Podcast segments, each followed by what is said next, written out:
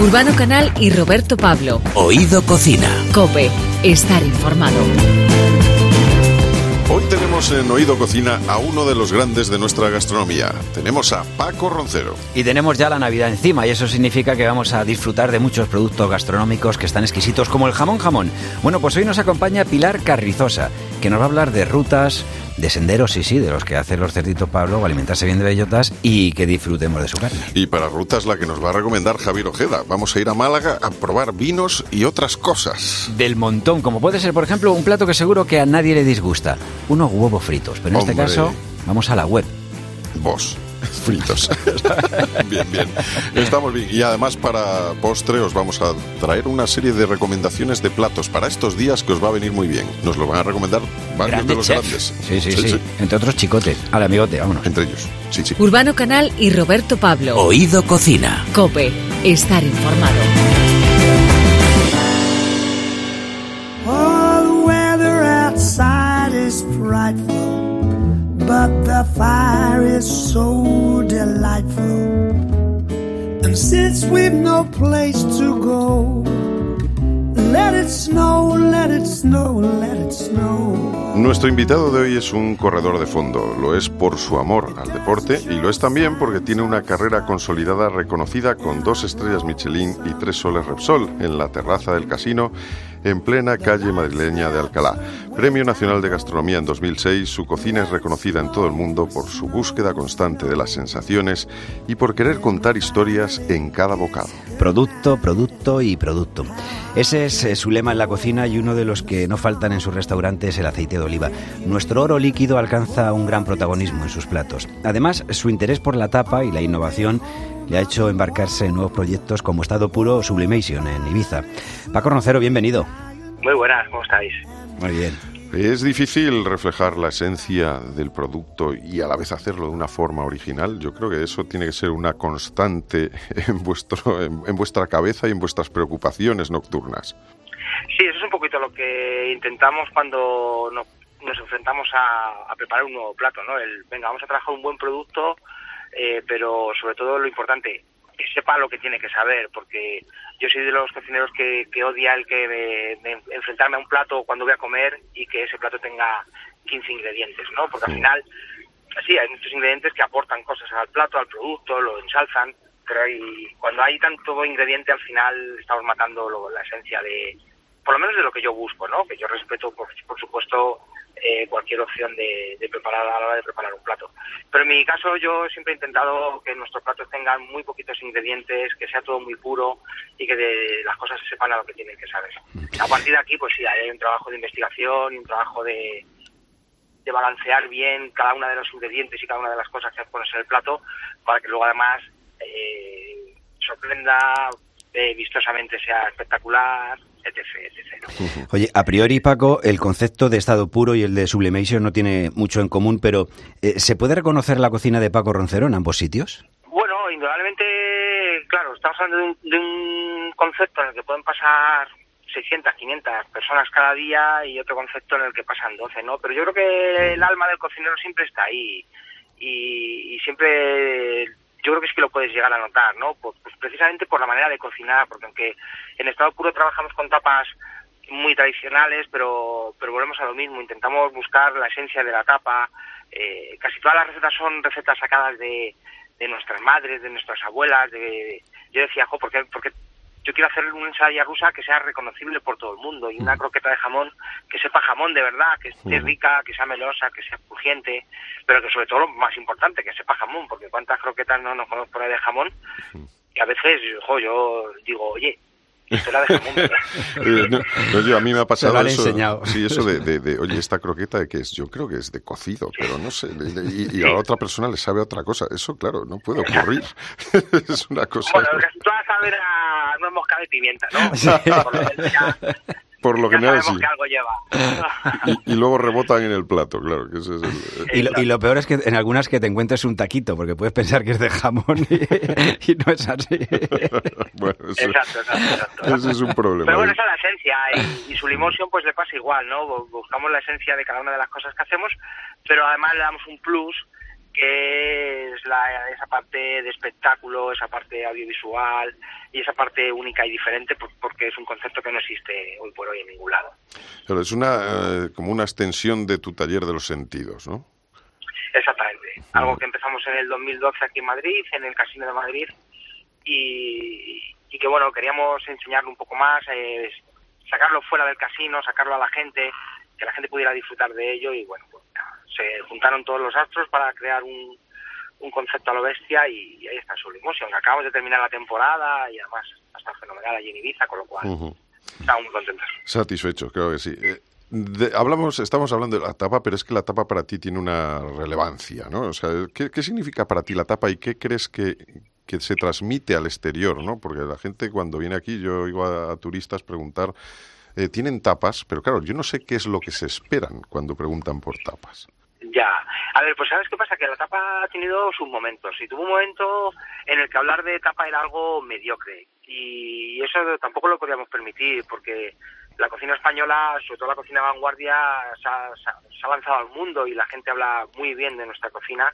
Y sin embargo teníamos un problema y era que cualquier persona que ponía en su restaurante tapa ya decía que era un restaurante español y estaban ofreciendo un producto mediocre. Yo creo que, que algo muy importante que, que hubo hace, bueno, pues 2008, 2009, que es cuando empezamos a montar eh, pues eso, yo hice Estado Puro, Dani García hizo La Moragas, eh, Carles Añán hizo su Tapas 21. Bueno, yo creo que en diferentes partes de España empezamos a montar restaurantes de tapas de verdad, de las tapas de toda la vida y las que intentamos eh, darle un, un, caché un poquito más más elevado, ¿no? Mm. Y, y, yo creo que poquito a poquito lo hemos ido consiguiendo. Luego han salido estos nombres de gastrobares y estas cosas.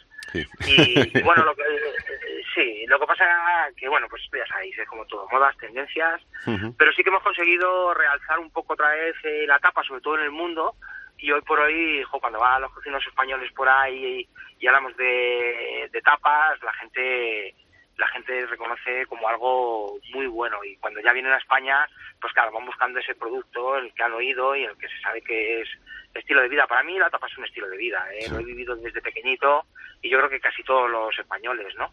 Esto nos ha dado un buen titular, ¿eh? Para mí la tapa es un estilo de vida. Yo la primera vez que oí el concepto de tapa fue yendo con mi madre de pequeño al zapatero, ¿sabes? Pero era otro tipo de tapa.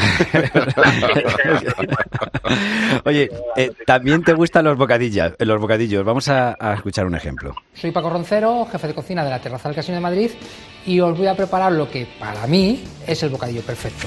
Un buen pan, a mí me gusta que sea crujientito, con mucha corteza, poca miga, y la cantidad de relleno justo. Y tomate, una buena papada ibérica, un poquito de pimentón y aceite de oliva. Y con esto ya veréis que nos vamos a comer un bocadillo para chuparnos los dedos.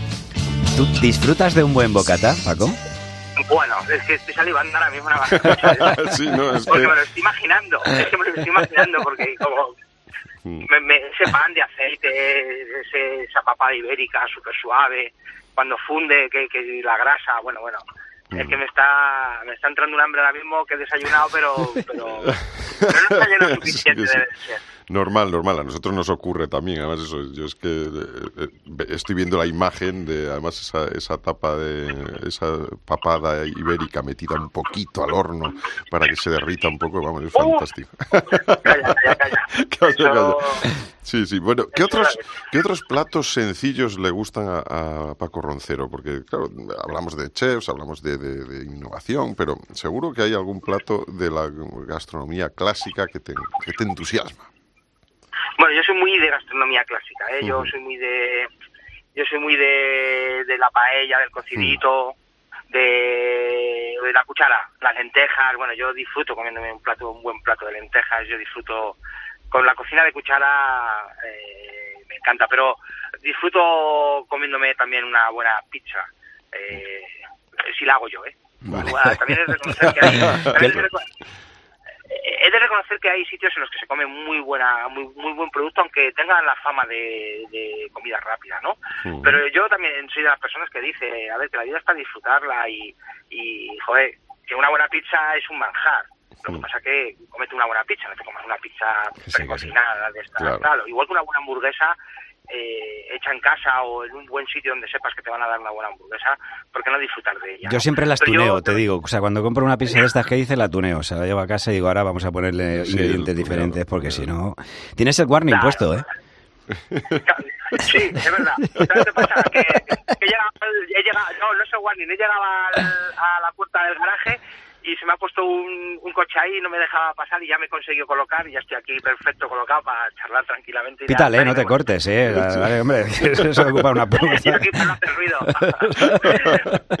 Oye, además eres jurado de Masterchef en Colombia y en España de Top Chef desde 2015. ¿Qué te aporta a ti el mundo de la televisión? Bueno, para mí es muy bonito porque te... indudablemente hay una cosa que es súper importante, ¿no? Y, y que está muy bien para nosotros y es que hemos conseguido meter la cocina en las casas. Eh, además, a nivel personal, pues claro, te hace más popular, mediáticamente eh, te, te- te hace estar ahí y eso pues repercute totalmente y directamente en nuestros restaurantes. Esto es, es así, ¿no? Pero para mí lo más bonito es también el poder enseñarle a la gente tu conocimiento, tu trabajo alrededor de, o a través de, de todos los años. Y, y quizás es verdad que Top Chef es más profesional y, y ahí cuesta más que acepten tus consejos, porque los chicos cuando vienen se creen que saben mucho más que tú. Y yo no digo que a lo mejor alguno sepa más que nosotros, ¿no? Pero en este caso tú eres concursante, nosotros somos jurados y yo te voy a dar mi opinión y te voy a decir lo que pienso, ¿no? Y en Masterchef es diferente porque Masterchef al final es verdad que los chavales son, bueno, los chavales, o no tan chavales, ¿no? Son, gente son amateur que vienen con sí. unas ganas de eh, exacto que vienen con unas ganas de aprender y es alucinante eh, cuando se ponen enfrente tuya yo recuerdo allí en Colombia pues, abogados gente que está acostumbrada bueno directores generales de empresa que, que, que venían se ponían enfrente tuya y verles sudar eh, nerviosos eh, no ser capaces de, de decir palabra era era alucinante cómo puedes llegar a jugar con ellos no Bueno, pues si te parece, claro, vamos a escuchar un par de momentos, precisamente uno de Top Chef, en el que el problema es que no te metes tú en la casa, sino se meten los concursantes en tu restaurante y hay que poner los puntos sobre las sillas. Ah, Filipetti, la cúpula es muy complicada ahora mismo. No, ¿ya? no, pasamos de la cúpula. Vamos a ver, escuchadme un segundo. Si no vamos a sacar una cúpula, esto es una mierda. Esto es una mierda. Así que esto en mi restaurante, lo siento mucho, pero no va a salir. Coged esto, lo metís en un sifón, hacemos una espumita, hacemos la técnica con la cúpula aquí, crujiente por fuera y por dentro cremoso. Ahí está, o sea, en mi restaurante yo esto no lo saco. Y claro, tú dices ah, que a veces eh, se creen que saben más que tú, pero hay veces que hay que marcarles, no, no, por aquí no. Exacto, exacto, exacto. Pero bueno, eh, eh, al final Filipetti es que era un tío especial, ¿eh? También hay que reconocer que, que hay cocineros y luego está Filipetti, que es otra, otra, otra historia. Otra historia. Bueno, en, Master- en Masterchef Colombia también tienes buenos momentos, ¿eh? Vamos a escuchar uno de ellos. Yo me he comido el plato, respeto profundamente las tradiciones, pero me gustaría que me hubieras presentado otro tipo de plato. Por eso quiero que vengas, cojas el delantal y espero poder verlo. ¿En serio? ¿Me ves con cara broma? Venga, venga. Vamos. antes de que se arrepienta. Antes de que se arrepienta, oye, eh, me da a mí la sensación, Paco, o en Colombia tienes fama de duro. Bueno, es que en, en- en Latinoamérica, pero en Colombia sobre todo, eh, nos, eh, dicen que los españoles somos muy bravos. Y, Sí. y a cualquier cosa que yo les decía ya les parecía que estaba... ¡Uf! Y también, como hablamos tan rápido y ellos hablan tan despacito, Sí. pues siempre les daba la, la, la- la sensación de que yo estaba enfadado, ¿no? Pero sí, allí en Colombia hacía... Allí en Colombia sí que hacía un poco de, de duro, ¿no? Sí. Tampoco es que hiciera de duro, porque luego los chicos me tenían muchísimo cariño y yo siempre intentaba ser duro cuando había que serlo y también porque está- hay una cosa muy clara, es tele y necesitamos un poco de esa tensión, ¿no? Pero yo siempre intenté, y creo que la- los chicos y el público en general lo valoró mucho, ese punto de dureza y de mala leche con ese punto de cariño y de enseñar a los chavales. Hay algo que... Perdón, ¿hay, hay algo que hayas probado eh, en este tipo de, de concursos o de programas que cuando de repente uno de los concursantes ha dicho, pues este es esto es lo que yo he elaborado, y lo has probado y has dicho, la madre que le trajo al mundo, no te voy a decir ya que te hayan dado arcadas, pero que hayas dicho esto a qué sabe, esto qué es. O sea, hay algo que te haya verdaderamente que hayas dicho, pero ¿qué, qué me estoy metiendo en la boca? En cada uno de los días de grabación. Todos los días, ¿no? O sea, el, pan nuestro. No, Vamos, que lo de Pero esto es una mierda, era literal.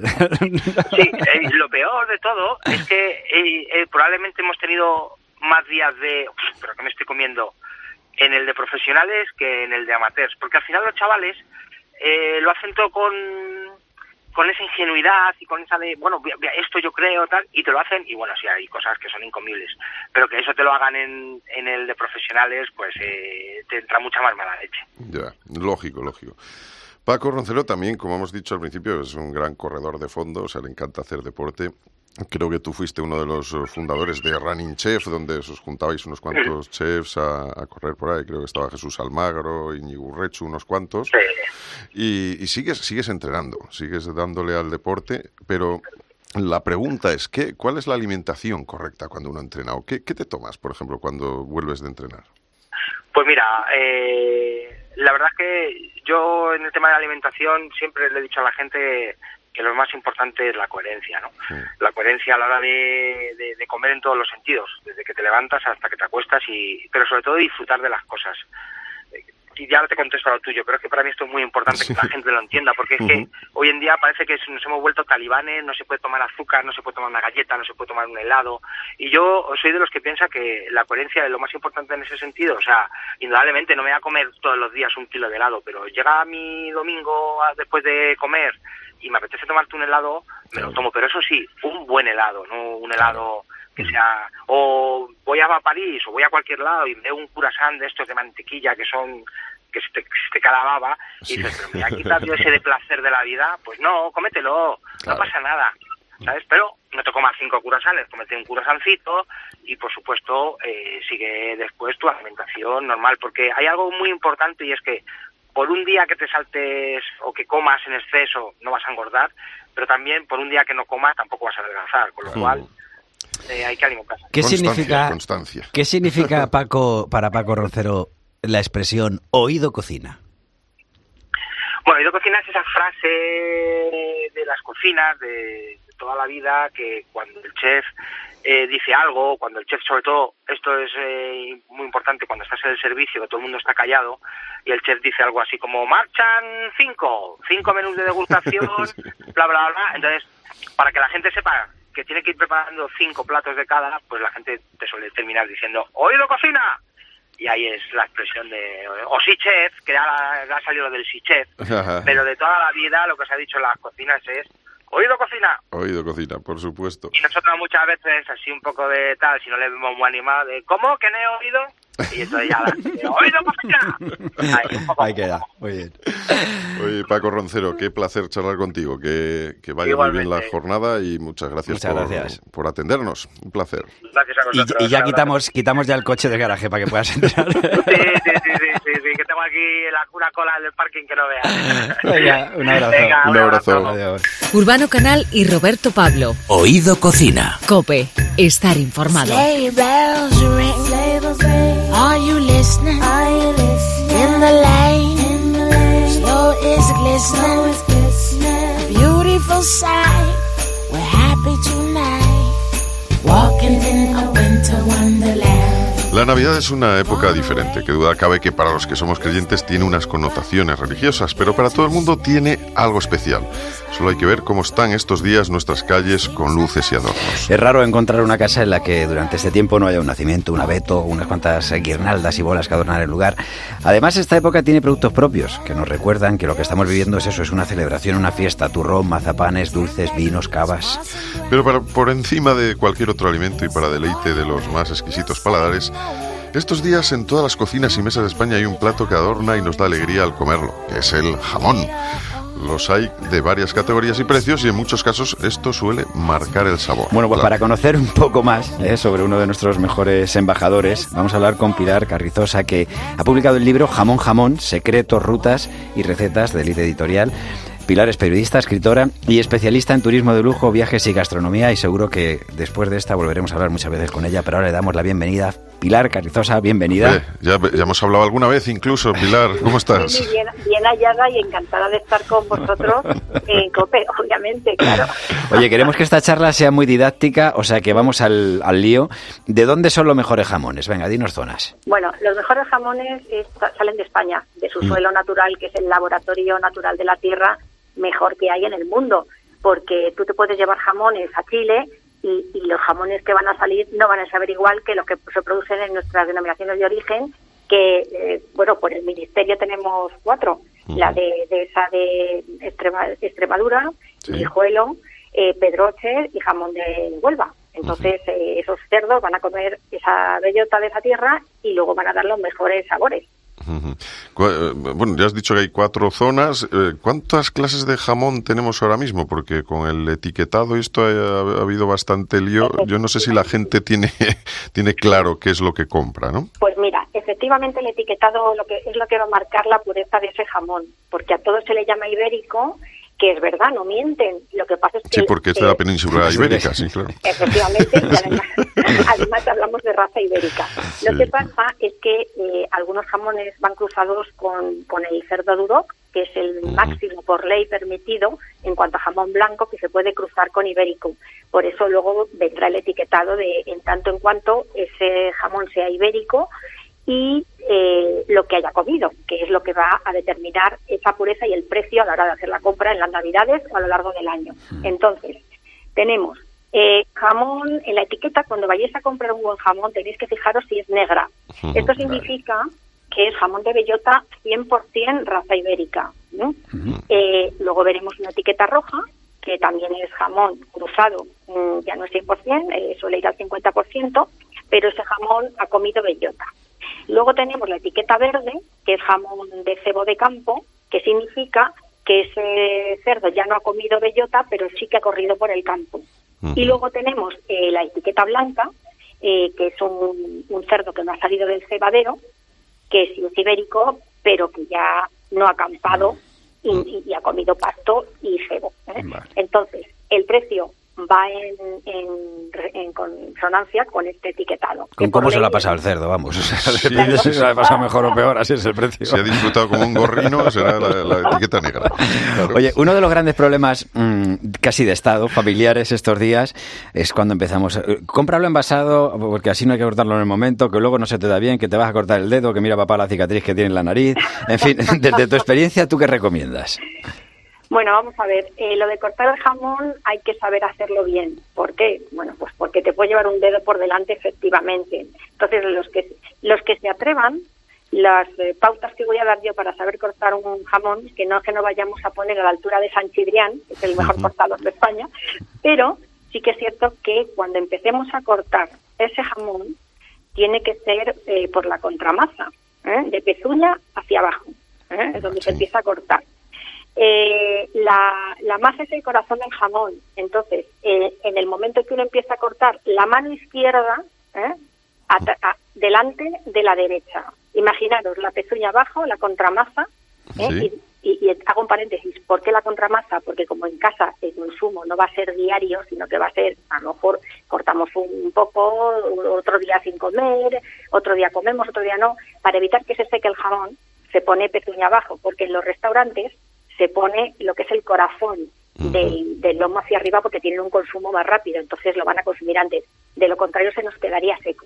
Claro, se nos va a secar menos así, desde Claro, luego. tenemos dos cuchillos preparados, cuchillo cebollero y cuchillo de despiece, lo que es de la corteza, finitos. Ojo, mano izquierda delante de la derecha con la que cortamos. No sea que nos llevemos un dedo de esto que lo ponemos por algún lado, cogemos el cuchillo y nos llevamos el dedo gordo o, Sí, o el- sí. o el anular. Que ¿no? luego dicen, ¿a qué sabe este jamón? Y dicen, no, ¿a qué sabe mi dedo? No, no queremos troceamientos humanos, Sí, queremos comer jamón. Entonces, bueno, pues nada, eh, parte opuesta a la pezuña, empezamos a cortar y, y- y- y lo que es el, eh, loncha finita. Eh, lo que se, lo que es más aconsejable es hacer eh, cuando tengamos invitados en casa un plato de 100 gramitos ¿eh? y luego las lonchas que no pasen de 5 centímetros. Entonces así ponemos un, un plato ya, el que es adornado con las lonchas. Para saber la pureza de ese jamón, cuando tengamos las lonchas puestas en el plato, ponemos el plato boca, boca abajo. Si vemos que no se cae ni una loncha, ese cerdo está equilibrado en cuanto a maduración, en cuanto a todo. ¿Se cae alguna loncha? Pues ahí ya vemos que ese jamón es bueno, pero no óptimo. Mm, Ya, ya. O sea que alguno está un poco no tiene el componente de grasa necesario para que se quede pegadito al plato, claro. Oye, comer el jamón en tacos, que en otros tiempos era una cosa que se, se estilaba, ¿no? Se solía hacer. Vamos a comer unos taquitos de jamón. ¿Es un sacrilegio o es una Pues opción un más? poco sacrilegio, un poco sacrilegio es, porque eso se suele hacer para la sopa. Claro. y cuando ya está más sequito, Claro, efectivamente. eso forma, claro, eso forma parte de lo que es el despiece del cerdo, que hay zonas que son más, digamos, más, más duras, están más secas, eh, cerca de la tibia, cerca de, de, bueno, pues de otras partes que se suelen usar porque se han secado para la sopa, ¿no? O para guisos o para lo que sea, croquetas. Yo estaba pensando, no, por lo que por lo que nos estaba diciendo Pilar, eh, Pilar Carizosa, como decimos, eh, que acaba de se acaba de publicar el libro Jamón Jamón, secretos, rutas y recetas, y por eso hoy estamos hablando de ello. Que pocos jamones he comido que se hubieran que, que se quedaran pegados al plato, pero sobre todo porque no le dábamos tiempo tampoco. Y bueno, y lo que decíamos del taco, yo esto lo recuerdo mucho en casa porque, claro, eh, reconozco, además con toda la humildad y con todo el, el cariño y, bueno, en fin, y el recuerdo que tengo de mi padre, que él siempre lo ponía en tacos, pero también porque era una economía bastante de subsistencia y lo que eh, comíamos muchas veces era lo que llamamos carne salá. Más que jamón. ¿sabes? Eh, luego ya todo, todo fue cambiando. Eh, ¿Cuánto tiempo ha de estar un jamón curándose para que le podamos meter el cuchillo? Pues mira, eh, lo que cuando la pieza se ha sacrificado, eh, hay cuatro pasos. Eh, sumergirla en sal entre una semana a diez días, eliminar la sal y depositarlo eh, en una cámara de uno a dos meses, y la sal que se ha quedado infiltrada en, ese, en esa pieza eh, es lo que hace que se conserve y no se deshidrate. El tercer paso sería la maduración, se lleva a un secadero natural, y el cuarto paso sería envejecer el jamón como el vino, crianza, reserva o gran reserva. Entonces luego se separa el jamón de la paletilla y lo que son los perniles y ya se procede al escurrido mediante presión, es decir, lo que es eliminar la posible grasa retenida. Entonces el jamón tiene un tiempo de duración de 28 a 36 meses y un peso entre 6 y 8 kilos. Entonces, bueno, pues ahí ya tenemos un poco todo el tema. Oye, al jamón lo solemos acompañar de distintas cosas, ¿no? Pues hay quien le pone picos, un pan, un buen pan, el pan untado con tomate. ¿Qué es lo mejor para acompañar realmente al jamón, a un buen jamón, claro? Pues un- lo mejor para un buen jamón es un buen vino. Sí, Y no, meterle nada más. Más. El vino en lonchas finas también, ¿no? El vino no se Ah, Todo- Eso es lo mejor, saborear ese jamoncito y, y luego pues ese momento de cata, ¿eh? Ahí la, ca- el- la cata del, del jamón hay que saberla también un poco controlar, ¿eh? Sí, Para que que sea... saber si, bueno, pues si está más dulce, ¿no? En ese largo periodo de curación por el equilibrio, eh, si es más salado, o, o, o lo que decía, el dulce por los aminoácidos en el proceso de curación. Luego el, el índice de amargor no, se- no debe ser excesivo y si al olerlo huele a rancio, fuera, nos han dado gato por liebre. Vaya, ahí ya nos han al- alegrado la noche. Jamón, jamón, secretos, rutas y recetas, como decimos, va a ser uno más en la mesa estos días de, de las eh, reuniones familiares. El libro lo ha escrito Pilar Carrizosa y, como decimos, encantados de que haya estado con nosotros y seguiremos hablando mucho tiempo. Pilar, muchas gracias. Muchísimas gracias a vosotros, ha sido un placer. Un abrazo. Urbano Canal y Roberto Pablo. Oído Cocina. Cope. Estar informado. Ay, qué chiquita yo vi cómo se me sonrió.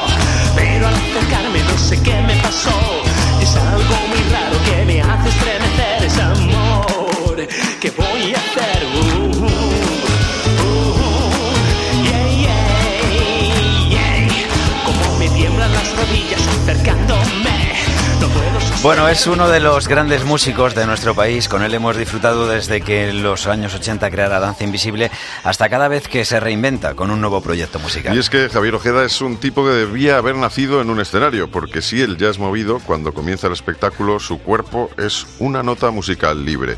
Intentar clasificarlo en un estilo es no entender que él, él mismo, es su propio estilo. Lo nuevo se llama Días de Vino y Cosas y hemos pensado que en un programa de cocina el vino siempre es bienvenido. Javier Ojeda, muy buenas, ¿cómo estás? Muy buenas, encantado de estar con vosotros. Oye, Días de Vino y Cosas es un EP, es decir, que además son cuatro canciones en las que te has adentrado en un estilo nuevo, en el rhythm and blues, pero en el más añejo además. Eh, ¿Cómo te sientes poniéndote en la piel de estas canciones? Yo creo que muy a gusto, eh, muy a gusto entre otras cosas porque, hombre, he tenido también un cierto precedente, ¿no? O sea, creo que hice como fue hace unos cuatro años, hice un espectáculo que se llamaba Las canciones del vino. Entonces interpretaba temas de que hablaban del vino, pero temas de, mm, de todas las épocas de todas las nacionalidades. Se cantaba desde la copa de vino de Peret hasta Red Red Wine de V40 y hasta temas añejos que trataban del vino del rhythm and blues, ¿no? Y esa ha sido un poco la génesis de, de este disco, ¿no? Llegar a decir, ¿por qué no concentro todas esas ideas que tengo en los años 50 ahora que estoy en los 50, ¿no? Me le voy a dar a los 50 a los 50 y encima además creo que sorprendo porque porque es algo que yo sé que yo tengo ahí dentro y que seguramente no había mostrado en directo sí, pero en disco jamás lo había mostrado. O sea, que hacerte un Elvis y unas cosas de estas te, te viene ahora fenomenal, ¿no? En estos momentos. Yo no me corto un pelo, no me corto un pelo. Ah, Bueno, a ver, a ver, considero que por ejemplo hacer una, una canción tan tan manida, por decirlo de alguna manera, como es este You Cup y, y esta que la ha cantado, yo que sé, los Jopis, Miguel Río. Sí, sí. Considero que, En los 60 hacerla, considero que hacerlo igual Freddie Mercury. no tiene mu- sí, por ejemplo, no tiene mucho sentido, pero hacerla así como le he hecho creo que sí, porque vamos, le he cambiado los acordes, le he cambiado el acento, está cantado de una manera como muy loca.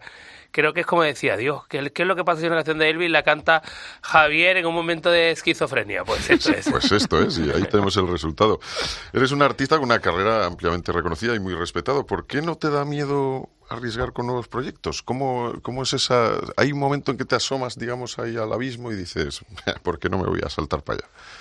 Eh, bueno, eso va en la condición. Claro. Yo en todos los sentidos soy muy valiente y, y bueno, es, po- es posible que algunas veces, o sea, cuando, te tiras a veces al precipicio, pues hay veces que no hay red. Entonces eh, es posible que en alguna ocasión, por ejemplo, me haya, no sé, me haya podido equivocar con algún proyecto, con algún arreglo, con alguna cosa. Pero eh, en general yo creo que, tengo muchos aciertos y, precisamente por eso, por la capacidad de sorpresa. Yo sinceramente no entiendo a, a muchos artistas estos que dicen, joder, tienen, han sacado 18 discos y el disco 18 suena igual que el tercero y que el quinto y que, y bueno, ¿esta gente no escucha más discos o qué, qué pasa? no? Es una opción más acomodaticia, ¿no? Digamos. Sí, hombre, no, a ver, a ver, hay, hay otro tipo de artistas, por ejemplo, que dentro de su estilo dan pequeña, pequeños avances, no sé, en, en mi caso, eh, en mi caso yo quizás soy un poco más extremo porque también como persona soy más extrema, ¿no? Es así, ¿no? Es lo que tenéis la gente de Málaga. Oye, en este espacio, en Oído Cocina, eh, maridamos música y gastronomía. ¿Qué lugar ocupa la comida en tu vida? Porque además de una neces- necesidad, no sé si es un placer. Hombre, ¿Qué quieres que te diga, tío? Yo pertenezco a esa especie de personas que cuando tienen hambre y no comen se enfada. Yo también. y me pongo de mal humor y todo, sí, sí, sí. Bueno, me, me encanta, sí, sí. Además, vamos, eh, a ver, no soy, no soy cocinilla, o sea, no sé cocinar bien y tal, pero mi mujer cocina de maravilla y aparte soy de los que muchas veces disfruta yendo a comer, pero bien. En particular... bueno, y después me lo preguntáis, que estoy hablando ya mucho, ¿no? no, no, sí, sí quería, me ha venido ahora a la cabeza, ya nos hemos encontrado en este camino muchas veces, y si no recuerdo mal, hoy estamos hablando de, de días de vino y cosas, es el Que EP. podría ser el título de este programa Pues perfectamente, perfectamente, ¿no? vino, y cosas. Pues mira, ¿eh? cosas para Vino y cosas de acompañar. Digo, pero cuando Danza Invisible comenzaba, recuerdo que me dijiste en una ocasión que os juntabais en una pizzería, creo que era, ¿puede ser? Sí, pero bueno, pero aquella era una pizzería de... Pero bueno, ya. Hombre, no voy a decir cutre para no meterme con la dueña, pero una pizzería muy normalita. De batalla, ¿no? De llamamos. batalla, totalmente, sí, sí, sí. Ya, ya, pero mira, ahí unía también música y comida, ¿no? Hombre, bueno, sí, pero por Dios, sí que la, la comida está en todos lados. Ah, Bueno, mi mayor hit, perdona que te diga, es una canción Sabor de amor. erótico-gastronómica en todos los sentidos. Tienes toda la razón. Ha sonado muchas veces ¿eh? en este programa. Lo sé, digo, lo sé. Bueno, ¿eres de los que te gusta crear tus propios platos cuando invitas a alguien a casa o prefieres que sea, en este caso ya nos has dicho que es un poco tu mujer, ¿no? La que se encarga. Tú, si, si tu mujer prepara la comida, ¿tú qué preparas? ¿El vino, por ejemplo? Yo pongo la mesa. ¿Pones la mesa? No, yo- no, yo soy, yo soy, soy mucho, soy muy, yo yo soy muy, soy muy de racha. Y aunque os parezca mentira, me dio una racha que llegué y dije, a ver, me compré un libro, 500 recetas fáciles. Y estuve como, no sé, un año o dos años, no sé, me acuerdo, pero hice, durante dos o tres años cociné todos los días hasta casi completar las 500 recetas. A partir de entonces no he vuelto a cocinar en mi vida.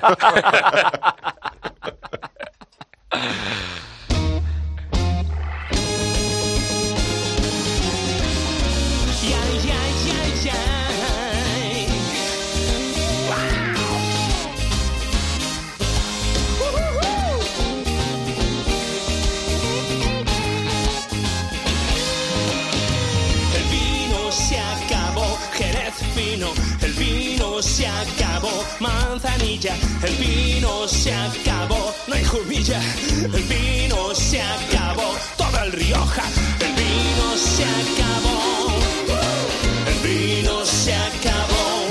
Esta Que la gente- tenemos que usarla muchas Sí, sí, veces. sí. o sea, Pero- es fantástico. O sea, es toda- todas las denominaciones de origen de España. Que la gente se quede tranquila que esto es ficción. ¿eh? No se ha acabado el vino. A ver si alguien está saliendo corriendo al supermercado ahí a hacer acopio, ¿vale? No, no, tranquilidad, que es que es la canción, el vino se acabó. Estoy pensando que en mi casa ando un poco ya falto. ¿eh?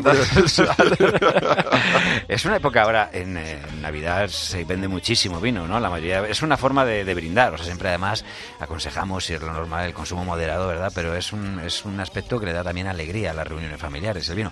A no ser que alguno se ve mal con el cuñado y se pase. Entonces ya, ahí, ahí puede ser un poquito... eh, eh, bueno, si se acabara el vino, ¿qué haríamos, Javier? Bueno, vamos a buscar otras cosas. Eh, champán, por ejemplo, ¿no? Que también- Hoy tocaba. ¿Tú eres cervecero, eres de vino o qué eres? Eh, yo soy de las dos cosas. Las dos cositas. Sí, sí, el vino me encanta en particular. Pero vamos, en, en verano sí que veo muchísima cerveza, ¿verdad? Claro que sí. Claro, bueno, eso yo creo que lo hacemos todos. ¿Te- ¿Tienes algún vino en especial que te haga perder el- los sentidos? ¿Algún, Es que, cada, digamos, es que zona cada- o, o es que cada vez hay vinos, vinos más buenos en todo el país. Sí. De verdad, ¿eh? Totalmente de Sí, acuerdo. ¿no? Incluso, a ver, por ejemplo, ahora mismo en Málaga se están haciendo unos vinos extraordinarios en Ronda. También en la zona de la Zarquía hay unas bodegas que se llaman Dimove que están haciendo unos vinos absolutamente extraordinarios. Bueno, vinos de Madrid, que antes Sí, sí, decía sí, vino sí. de Madrid, vino de Madrid, pero buenísimo. Vino de Madrid quiere decir que había llegado a Málaga, ¿no? Que- No, me parece, me parece que como así, en Aranjuez esto me hago así, denominación de origen, y ponía vinos de Madrid o algo así, y digo, hostia, ya, ya hacen aquí también vino. No, no y bueno, buenos, lo- ¿eh? los, que, los que he nombrado aquí, aparte de los archiconocidos Rivera y Rioja, el Somontano me, me parece un vino extraordinario, los vinos de Somontano. Te voy a decir una cosa, que antes siempre se decía lo del tinto verano se hacía con un vino que fuera de mala calidad y últimamente no sabes qué hacer con la casera, porque todos los vinos son tan buenos que dices, joder, ¿a ¿cuál se lo he hecho? Yo tengo un colega griego que dice que si lleváramos la casera a, a Grecia que nos forrábamos, porque a él ¿Ah, le, le parece de las cosas más buenas que hay para mezclar, para hacer un cóctel. Al fin y al cabo, una clara o un tinto verano es un cóctel, ¿no? O sea, Bueno, eso ya lo decía el, el chicote de padre, que, de- que se hizo un libraco de cócteles así gigantesco y decía que al final para él el cóctel perfecto era el tinto con sifón, que es el antecesor de nuestro tinto de verano. Efectivamente, tienes toda la razón. Eso es lo que a ti te gusta de ver, pero eh, ¿con qué tipo de, de bebida habría que regar estas canciones que estamos escuchando? Nos vamos hasta los años 50, 60, nos ponemos en ambiente. ¿Y qué es lo que pedimos para disfrutar de, de este EP, de estas, cuatro, de estas cuatro canciones? ¿Tú qué pedirías? Eh, ¿Te refieres de vino? No, no, de lo No, que sea. o sea, tapas, ¿no? Ahora nos vamos de tapas. Sí. ¿no? Vamos a Nos ver. vamos de tapas, a ver... eh, Hombre, en general yo tiraría, de, en cuanto a bebida, bebería, tiraría de vino tinto definitivamente. Y luego en cuanto a comida, yo creo que esto tiene... Esto tira más hacia, hacia la ternera en todos los sentidos. Ajá. O sea, no es, hombre, no es... no es- contundencia. contundencia. Sí, señor. Hombre, son canciones de los años 50, son canciones muy de tugurio, muy añejas, y entonces incluso tiraría de... con un punto... con un punto grasiento, con un punto antidietético. Tenemos pan, ¿eh? Para mojar en la salsa. o Sí, sea sí, que- con un punto antidietético en todos los sentidos. Un poco de colesterol. ¿no? Sí, sí, sí, directamente. Mira, ¿sabes lo- cómo le llaman eso? La, eh, tiene un, un nombre, espérate, sí, la, la, la soul food.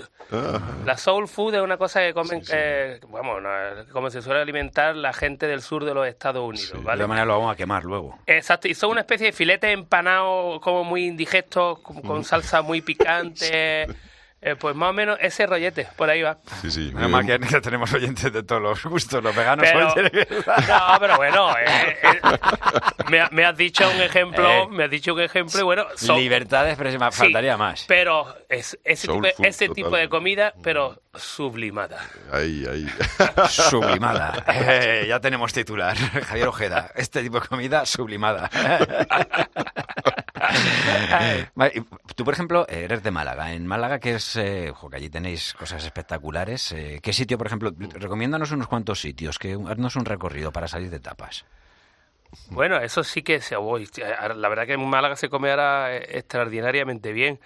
Bueno, mm, a pesar de todos los años que han pasado, eh, los chiringuitos de Torremolinos, en cuanto, vamos, los del paseo marítimo, en cuanto a lo que es el tema de- del pescado frito, siguen siendo top, top nacional, vamos, eh, cualquiera de ellos, ¿no?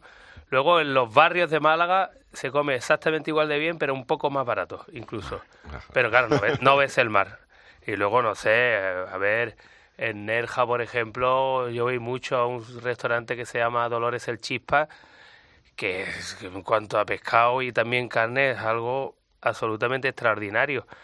Vamos, voy yo y, y Gallardón, o sea que y me, me imagino que ese hombre, me imagino que ese hombre haya comido algunos sitios buenos. Fue ministro de Justicia, o sea que alcalde de Eh, Madrid. Sí, no, no, hombre, te lo digo por la pe- porque encima tiene la peculiaridad de que es, es el típico sitio que no es nada pijito, vamos, es un sitio típico sitio que entra y, y el aspecto es así como de barrio y tal, las servilletas por el suelo, alguna cáscara de gamba por ahí tirada también, ese rollo. Esos sitios suelen ser los que se suele comer bien en Sí. general el pescado, Sí, sí, sí. efectivamente. Cuando haya mucho mantel blanco, chungo. Ya, tiene, tiene que ser una cosa, si es de cuadritos y de papel y luego hay Efectivamente. el rollo papelón también que hay. Haz, el la tecla. sí. Sí, y cuando se dice, por ejemplo, en la carretera parar en sitios donde haya muchos eh, camiones, porque los camioneros tienen buen gusto, cuidado, que muchas veces se comen a los camioneros y por eso están ahí los camiones. o sea, que cuidado. Sí, sí, eh, sí. Bueno, esa elección es un poco discutible. Sí, sí, sí. Eso sí, si va a parar y dice de pronto, ves dos restaurantes, en uno hay muchos camiones y en otro no hay nadie, dice, vamos de los camioneros, por si acaso. Eh, Javier Ojeda, tú que has hecho mucha carretera, eh, ¿hay algunos sitios, o sea, ya no digo solo de España, donde si- dices, oye, vamos a intentar parar aquí porque aquí siempre sé que se come bien? Fuera, fuera de España, algunos sitios que te hayan sorprendido especialmente por decir, aquí he comido de maravilla y tengo que volver. Eh, sí. mm, Como país que me sorprendió la comida, Perú. Perú. En Habla todo- todo el mundo de Perú, ¿eh? En todos los sentidos. Bueno, a ver, también que es un tipo de comida que es muy de lo que a mí me gusta, ¿no? Muy con pescados crudos, mariscos. Pero vamos, lo que me sorprendió fue que tanto en los restaurantes así un poquito más como de postín, como lo que eran puestos más callejeros, se comía estupendamente en todos lados. Tenían también una especie, una especie de paella muy parecida a la nuestra, absolutamente deliciosa. Y un plato que yo flipé que de pronto era como pollo al pollo a, a- a la brasa. Y dice, bueno, en principio dice, bueno, no tiene mu- mucha... No, así, pero, claro. pero aquel pollo le daba 20 vueltas a cualquiera de los que nos, que nos comemos aquí en, en España. ¿Cuántos espetos te puedes llegar a comer tú? ¿Te has, hecho, has alguna vez hecho una de estas aquí en plan Paul Newman comiéndose huevos en la peli? Tú aquí comiendo espetos.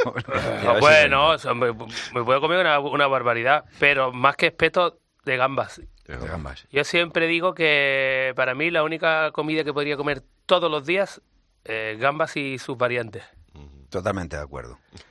o sea, por ejemplo, a ver, la combinación gambas-cerveza creo que es absolutamente imbatible. Ese es el mejor cóctel que yo he probado jamás. Pues sí.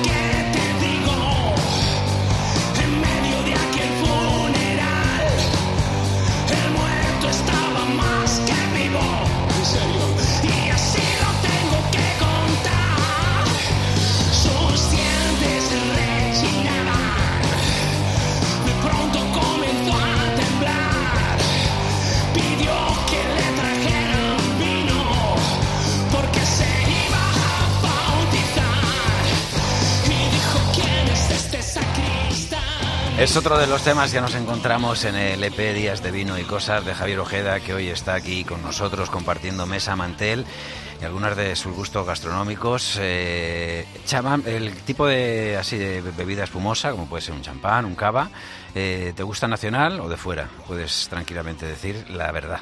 Eh, me gustan ambos. Ambos. Me gustan ambos. De tomo en general, en general no soy muy muy de vinos No espumosos. Vale. Pero vamos, hombre, a, a ver, ¿quién rechaza un buen cava, no? O joder, un Don Periñón, por Dios, ¿no? Lo que- ¿Sabes lo que pasa? Creo que con respecto al cava y al champán, creo que siempre eh, lo- nos lo hemos hecho fatal. A mí nunca me ha gustado porque siempre te daban el champán después, Después de la tarta sí. y mira, la combinación de una tarta dulce con el champán o el cava me parece que, que eso como que no mola nada, ¿no? No, no, está- hay mucha gente que lo utiliza para comer, Sí, es un vino cabo. la En carne incluso. ¿no? No, pero a mí, me- a ver, sin embargo, champán con ostras. Bueno, bueno, pues, ah, pues aquello está absolutamente delicioso. Hay ostras, hay ostras por comer Pues bueno, no, no, por supuesto, claro que sí. Desde luego, es un, es un momento de, de celebración, claro, ¿no? ahí ya, eh, y efectivamente ahí vamos un poco a, a labios de fresa, sabor de amor, ¿no? Volvemos a entrar en el mismo. No- nos, vamos, nos vamos acercando. ¿Qué significa para ti la expresión oído cocina? Ah. bueno, no la suelo relacionar con, con vuestro tema en general, en general. Pero por eso lo digo también. Di algo bonito, porque luego, sabes, queda bien. Bueno, signi- significa el momento de decir, cariño, que tenemos ahí de comer. Voy a cocina, vete para allá, abre la nevera, mira. Ay, por, cier- por cierto, mi mujer es, una, una cocinera extraordinaria. ¿Cuál es el mejor plato que hace? ¿Cuál es el plato que más te gusta de tu mujer? Hace ensaladas de todo tipo. Ensaladas de todo tipo, además deliciosas y súper imaginativas. Se la inventa ella. eh, y además con, con verduras de estas insólitas que nadie come, pues, pues ella las compra y las mezcla y las hace. Sí. Eh, ¿Hay algo que no te guste? ¿Hay algo que verdaderamente así que alguna vez te hayan invitado y hayas dicho, madre mía, ¿cómo, le haber digo que no me quiero comer esto? Eh, sí, el cresta de gallo. Cresta de gallo. La probé una vez en un pueblo de Cuenca y aquello como que, no, sobre todo que era como comerte una gominola pero que no sabía nada. Y tres horas masticando y digo, sigo sin encontrarle el sabor a esto. Y te sigue persiguiendo el gallo, ¿no? Diciendo, ven aquí. A ver, eso es lo que me comía yo y decía, coño, coño, qué malo está esto. Pero, oye, pero sin embargo, fíjate, A mí me encanta, eh, te lo digo. Por lo menos como lo hacía mi madre, estaban riquísimos. Pues mira, antes, a- antes que me habéis mencionado a, a Dani García, al que por Mm. cierto tengo el placer de conocer, sé que ahora tiene un plato así como muy de estos de fusión moderna y lo hace con trocitos de, de cresta de gallo. Y, y aquello tiene que estar delicioso, seguro. Habrá que ir a probarlo. Sí, ¿no? Y, y el pro- la próxima persona que nos esté escuchando y que vaya a invitar a Javier Ojeda, que le invite a que le ponga un plato de cresta de gallo. para No, pero, no, pero no soy, fíjate, no soy nada prejuicioso por- con la comida, vamos, eh, eh, no me da o- no me da asco comer, yo qué sé, hormigas y, y bichos extraños, gusanos, todo ese tipo de cosas. Por- Saltamonte, pues mira. Por lo que has comentado, eh, nos imaginamos que la gamba será uno de los platos típicos estos días, en Navidad. ¿Qué otras cosas nos suelen faltar en tu mesa? Pues es un día de Navidad, un día de Nochevieja. Eh, el, el marisco en general, yo soy fanático total. Además, el marisco me gusta todo, el, el caro y el barato. O sea, mejillones me parecen que están extraordinarios. Eh, en Málaga tenemos unos que se llaman bolos, que luego se llaman, en, en otras ciudades le llaman currucos, que son así como unas conchas así rugosas, Una deliciosas. concha fría es una cosa... Conchas finas es Fina, otro tipo de... Que eso es, eso es delicioso y todavía no entiendo cómo no ha llegado algún tipo avispado y, y las exporta, porque Mejor, solo, mejor. solo la disfrutamos nosotros en Málaga, no Ah, sé por qué. Mejor, mejor, no, no, te digo. A mí me llevaron un- una bodega en Málaga, una bodega que tiene un salero allí con todos los eh, bodegones eh, puestos para que puedas ir eh, eh, pidiendo diferentes vinos, que yo siempre acabo pidiendo una cerveza Mau. Pero bueno. Y recuerdo que me lo dieron a probar por primera vez, que además está viva, o sea que le echan el limoncito y de repente la ves cómo se contrae. Y ingerir eso y es una cosa... Esa es una imagen también sumamente sexual, ¿te has dado Sí. cuenta, no? Bueno, es un- te hemos dicho que es un programa de gastronomía, ¿eh? No te equivoques. Javier, ¿la Nochevieja la sueles pasar en casa, en familia o tocando por ahí? ¿Qué- ¿Nochebuena o? Nochevieja? Eh, Nochevieja, ¿no? Sí, noche, Nochevieja. Bueno, en Nochevieja vengo a tocar cada cuatro años, eh, me contratan una vez aproximadamente.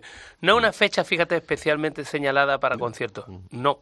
Entre otras cosas porque la gente está eh, tiene la cabeza en otro lado. No está para por muy fan que sea, está, pues, está de fiesta, ¿no? Y, y en ese momento casi interesa más el típico DJ con música difusa de éxitos del momento y fuera, ¿no? Sí, yo creo que es una noche un poco más así. La noche buena, más recogida, la noche vieja, yo creo que ya. Sí, la gente yo no- en general, vamos, en general cuando sí que tenemos un festín gastronómico es en Nochebuena, Ujú. que nos juntamos todos en casa de mi madre, que también es una cocinera extraordinaria, en este caso ya como mega extraordinaria, y siempre hace unos platos de, de absolutamente deliciosos. ¿Qué, qué le pides a tu madre? Esa tarterita que te llevabas hace tiempo, que no sé si aún seguirá siendo. Cuando llegabas a casa tu madre decía, mamá, has hecho, yo digo, por ejemplo, croquetas.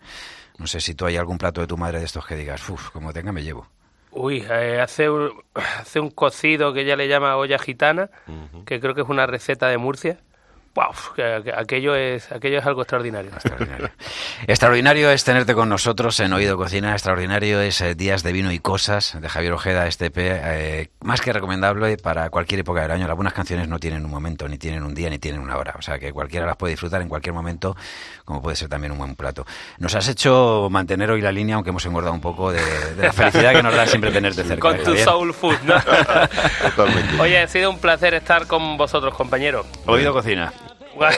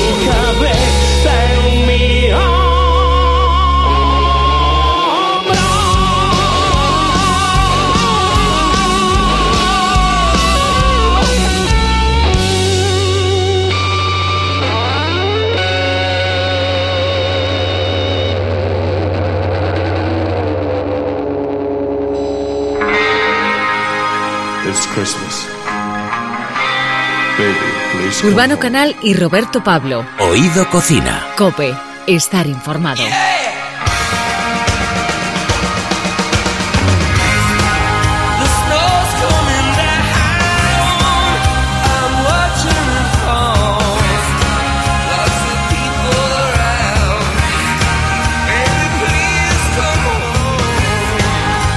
Hace 11 años, cuando el ser bloquero era casi dar un salto al vacío y sin duda abrir un nuevo camino, Susana Pérez y su marido, Jesús Cerezo, unieron su talento y su pasión para dar forma a huevos fritos. Lo que en un principio nació con la idea de que al día de mañana sus hijas tuvieran el recetario tradicional de su tierra, hoy se ha convertido en un punto de encuentro para todos los que disfrutamos con la cocina y para todas las almas descarriadas que gracias a los señores huevos están aprendiendo a comer y cocinar mejor. Susana, muy buenas. ¿Qué tal? ¿Cómo estáis? Muy bien. Oye, qué buen equipo hacéis entre todos en casa. Tu madre contigo en la cocina, tu marido con sus fantásticas fotos, tus hijas me imagino que un, pollo, un apoyo constante y una motivación como, como podemos ver en tus redes, ¿no? La verdad es que tengo el mejor equipo del mundo.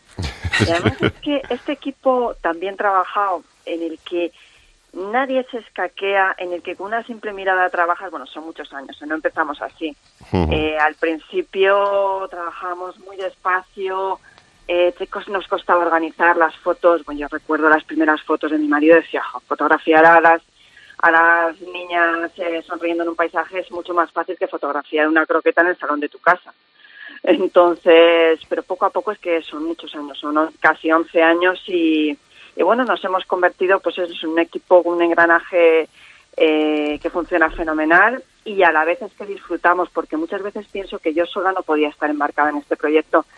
Daos cuenta que nos lleva eh, absolutamente todos los fines de semana del año, excepto cuando descansamos, que luego seguimos pensando en gastronomía, porque al final la web se ha convertido no solo en un recetario, sino pues en, en compartir un viaje, un producto que me encuentro en una en una, en una pastelería de, carrete- de, de una carretera, en fin, Claro. mil cosas que, que al final es tanto tiempo que si no lo hiciéramos en familia yo creo que no podría hacerlo de verdad. Desde luego que sí, en familia mucho mejor. Oye, nos encanta tu frase eso de comer hay que comer, así que puestos a comer, mejor bien que mal, ¿no? Y Eso, Es que, claro, decirme si no, es que es una cosa que es que tenemos que comer todos los días. Claro. Y muchas veces en estas prisas, eh, sándwich eh, de máquina al mediodía, llegas tan cansado a casa, pero es que es que el tiempo que se invierte en la cocina, eh, yo creo que eso lo tenemos que, que reinventar en, en, en una actividad que es para nuestro beneficio, para nuestra economía, para nuestra salud, para ese momento de encuentro en casa.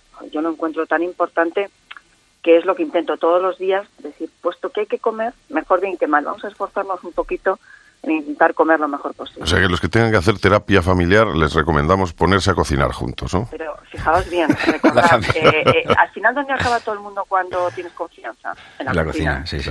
A mí me pone nervioso, te lo digo, ¿eh? Yo muchas veces cuando nos juntamos en casa, porque me gusta también ser cocinilla, nos gusta aquí, y entonces al final acaba todo el mundo en la cocina, digo, si es el sitio más pequeño, lo tengo ya todo aquí organizado y tiene que estar aquí todo el mundo. Pero, pero hay es- esa cosa de la cocina, a mí me apasiona, la verdad. O sea, esas cocinas frías, eh, en las que están súper bien montadas, pero no hay vidilla, vamos, por favor, de verdad, qué También espanto. es verdad. Donde se note verdad que cuando alguien se apoya en la, yo qué sé, la vitrina de repente hay un poquito grasa y eso que queda ahí. Familia que cocina unida permanece unida. Claro que sí, claro que sí. ¿Cómo se consigue triunfar tanto con las almas descarriadas, que gracias a vosotros se animan a cocinar, como con los cocinillas ya más o menos expertos? Pues, eh, qué buena pregunta. La tengo escrita, ¿eh? es un poco por lo que funcionamos nosotros bien, porque le damos un poco a todo. Es decir, eh, es que yo, eh, yo no me dedico profesionalmente a la gastronomía. Yo soy abogada, mi marido es arquitecto y en este fregado estamos metidos de manera profesional en el sentido de que eh, todas nuestras cualidades o bueno, llámalo como quieras, las ponemos al servicio de huevos fritos pero pero la verdad es que mm, eh, también he intentado formarme para dar un, un contenido de calidad y muchas veces digo eh, una de las cosas por las que funciona es que de lo que no hablo no sé. De lo que quiero hablar y me intento formar lo mejor que puedo. Y de lo que hablo es porque bueno lo he vivido en casa porque mi madre cocina como Los Ángeles y mm, y luego yo pues eh, llevo muchos años cocinando y he hecho muchísimos cursos, he leído muchísimo y sobre todo he practicado muchísimo.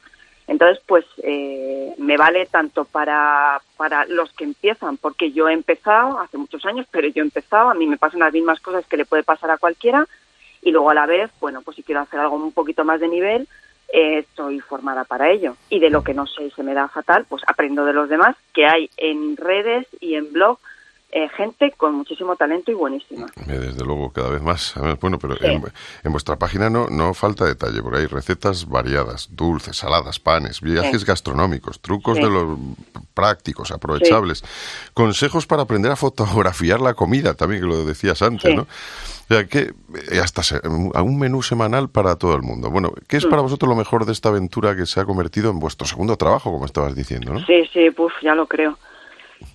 Pues mira, fíjate, es que suena tanto picazo lo que os voy a decir, pero mm, hay un mundo tan fantástico, el, ese de detrás del ordenador. Yo tengo lectores de hace 10 años que, bueno, esto también nos ha permitido, perdona que haga un inciso, en que tenemos publicados siete libros. Y esas firmas de libros para mí han sido tan importantes porque ha sido acercar el mundo. Claro, nosotros estamos trabajando en casa los fines de semana un poco ajenos a, a lo que mueve detrás, de verdad te lo digo. Y, y cuando hay una firma de libros y tienes una cola enorme y la gente viene con un entusiasmo, con su móvil abierto, enseñándome, mira, su, hice esta foto de, la- de estas magdalenas, lo que disfrutaron en casa, o mira, aprendí eh, que congelo la parte verde del puerro y la meto luego en, en, una, en una crema y sale fabuloso. Esas, típico de, esas típicas cosas que, que unen tanto me cuentan sus cosas, porque a lo mejor yo cuando empezaron a seguirnos, pues sus críos eran pequeños y vienen a la firma con llamocitos. Bueno, hay algo más. Eh, la- es, es muchas veces yo me llevo, eh, y estoy muy orgullosa de eso, la parte buena de las redes sociales, que también es muy importante. Siempre estamos alertando a nuestros hijos, cuidado, cuidado, que también hay contenidos súper chulos que unen en familia, que, que, que hacen familia, que hacen hogar. Y yo me encuentro, gracias a Dios, en la parte esa buena de, de las redes sociales. Y eso es con lo que mejor me quedo, fíjate. Pues sí. Susana Pérez, eh, la señora huevos, huevos fritos, es como... Sí, sí, la señora huevos. Oye, La sí, señora, la señora huevos. Siempre hay que comer bien, pero parece que en fechas navideñas la intención de hacerlo aumenta. Vosotros tenéis un libro, hablábamos de libros dedicados a recetas de fiesta. Sí. Danos un par eh, de ellas que sean un acierto seguro, un par de recetas. Mira, eh, absolutamente imprescindible el paté de centollo sin centollo. ¿Cómo se hace? Hay que poner, bueno, es que no os lo puedo decir porque es que lo que quiero es que paséis por la web. Ah, bueno, pero tú no te preocupes que luego vamos a desviar ahí, ¿eh? Bueno, eh, es tan sencillo, tan sencillo como poner los ingredientes que yo os pongo en, en la receta que tengo en mi web, mezclarlos eh, con una batidora. Eh, la presentación yo os voy a ayudar porque tengo un montón de patés en la web y os comento diferentes maneras de presentarlo, o bien en tartaletitas, o bien eh, en, en tipo vasito. Bueno, hay mil ideas. Un paté hay que poner, sea del que sea, eh, en unos entrantes. Tenemos que tener, eh, lo, lo poquito que sea, yo soy partidaria de poner, mm, según nuestro presupuesto, lo mejor que nos permita. Sea, yo prefiero una buena patata que un mal besugo. No sé si me explico. Sí, perfectamente. Entonces, y prefiero no hacer experimentos. eh, quiero, por eso normalmente yo comparto los recetarios de Navidad siempre a primeros de diciembre para que mis lectores puedan ir investigando. No me gusta hacer en el último momento las cosas y sobre todo eh, tener cosas preparadas para yo poder disfrutar un poco de Sí, también eso. esos días y, y el congelador que es el gran aliado de esos días. Ya no tan, ta- también por precio, que eso lo tenemos más interiorizado, el comprar un buen pescado para hacerlo al horno, que no nos da mucho trabajo, pero sobre todo tener procesos, puedes tener una buena salsa, eh, puedes tener un pollo deshuesado y ya relleno, simplemente para meterlo en el horno el día antes de que vayas a reunir a tu familia.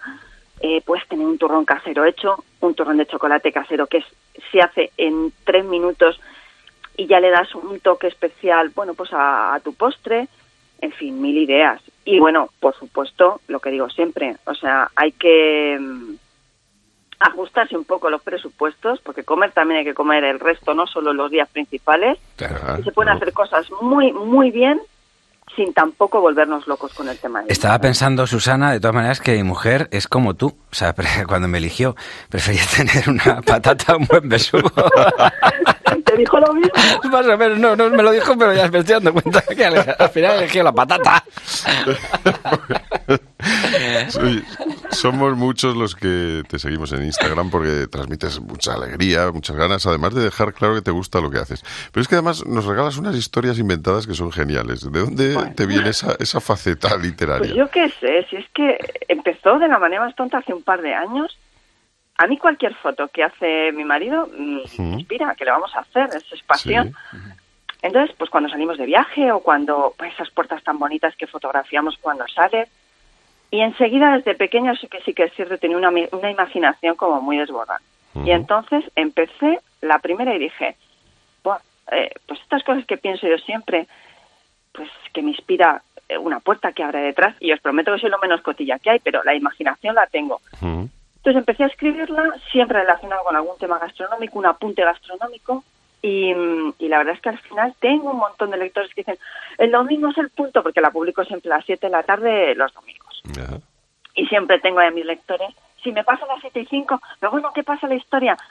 Eh, unos me dicen, bueno, es la, es la manera de como de cerrar el domingo a gusto. Bueno, siempre son con toques sencillos, personales, eh, donde, donde se valora un poco el esfuerzo de la gente que, bueno, eh, eh, a ver cómo os digo yo, que recordemos un poco a nuestros mayores, esa gente que ha salido de sus pueblos a trabajar, que vuelve, que quiere empezar allí negocios, siempre están un poco ambientadas en, en, en esas historias que, bueno, a todos nos tocan y, Y bueno, la verdad es que pretendo que la gente lo lea y pase un rato agradable. Dice, es que hay un posejo de, de, ay, de apretar ahí un poquito el corazón.